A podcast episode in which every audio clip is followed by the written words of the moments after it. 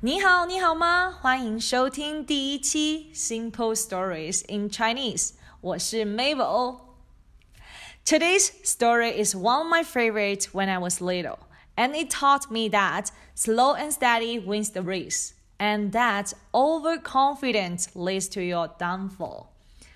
I think you might already know it in English the tortoise and the hare. 龟兔赛跑 which exactly means a turtle race with a rabbit.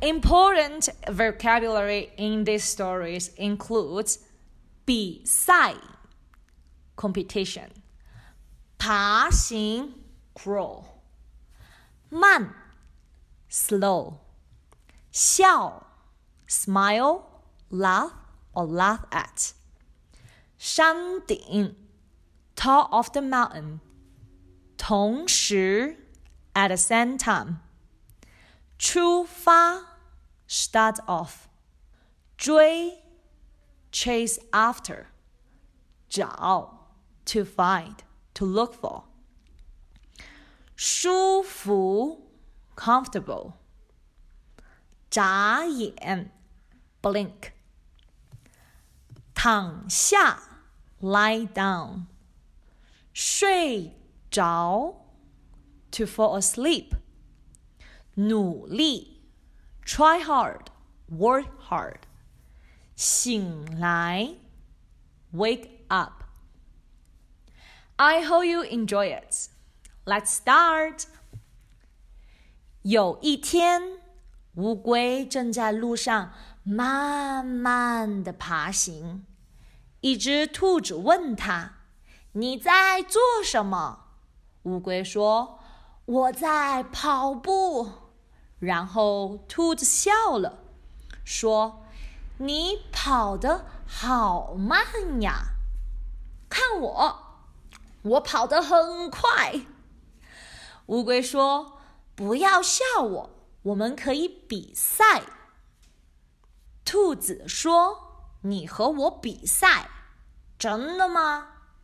好吧。”看谁先跑到山顶。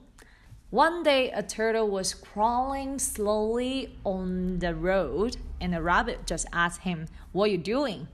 And then Turtle replied, I'm running.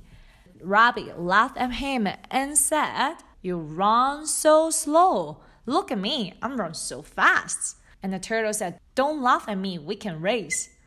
And then the rabbit was like, 真的吗? Really? Here I need to mention about 和 and with. It's mainly used to link nouns. Don't try to link verbs. 比赛开始了，兔子和乌龟同时出发。兔子跑得非常快，一眨眼就已经跑了一半了。但是乌龟还在后面很吃力的追。 the race starts, they set off at the same time. Rabbit runs so fast, just a blink, he's already halfway. But Turtle still behind and chased after him as fast as he could. Let's take a look of sentence. 比赛开始了，一眨眼就已经跑了一半了。Here we can see they use 了 at the end of the sentence. Here, the 了 doesn't mean action complete. This kind of 了 is used to indicate a new situation or change of state. The situation is now different compared to before. So, 比赛开始了 means match starts before wasn't. So, state of the match has changed. 兔子看了一下乌龟，想：乌龟太慢了，我睡一觉也没有关系。于是，兔子找了一个舒服的地方躺下，很快它就睡着了。嘘，嘘。Rabbit took a look at Turtle and think. the turtle is too slow. I can just take a nap and it's okay. So the rabbit found a comfortable place and lie down sooner he fall asleep. So here 也没关系 means it's okay, doesn't matter. So 我睡一觉也没关系。It's okay that even I take a nap. 乌龟还在很努力的爬行， 一步一步向前爬，它离山顶越来越近。Turtle was still trying as hard as he could, step by step, going forward. He is getting closer and closer to the top. Here is one pattern is really good. 越来越 more and more. So here we can say 越来越远 further and further. 越来越好 better and better. So similar pattern like this. 兔子醒来的时候，乌龟已经到山顶了。醒来 means wake up, but I think you might get confused with 起床。起床 means get up, so you could be awake but still in bed. For example, 他醒来了， 但是他不想起床。He's awake, but he doesn't want to get up. 兔子觉得很不好意思，它不会再笑乌龟了。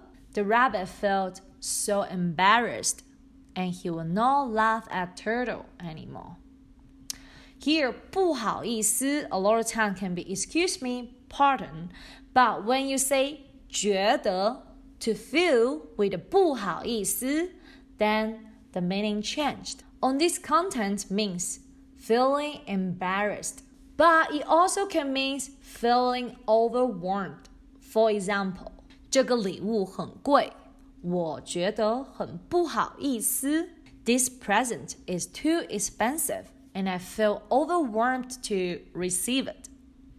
This is the end of the story. 谢谢收听。 This is the story of 龟兔赛跑。If you liked this story, please share it. And you can find the audio and the transcript at ChineseWithMabel.com.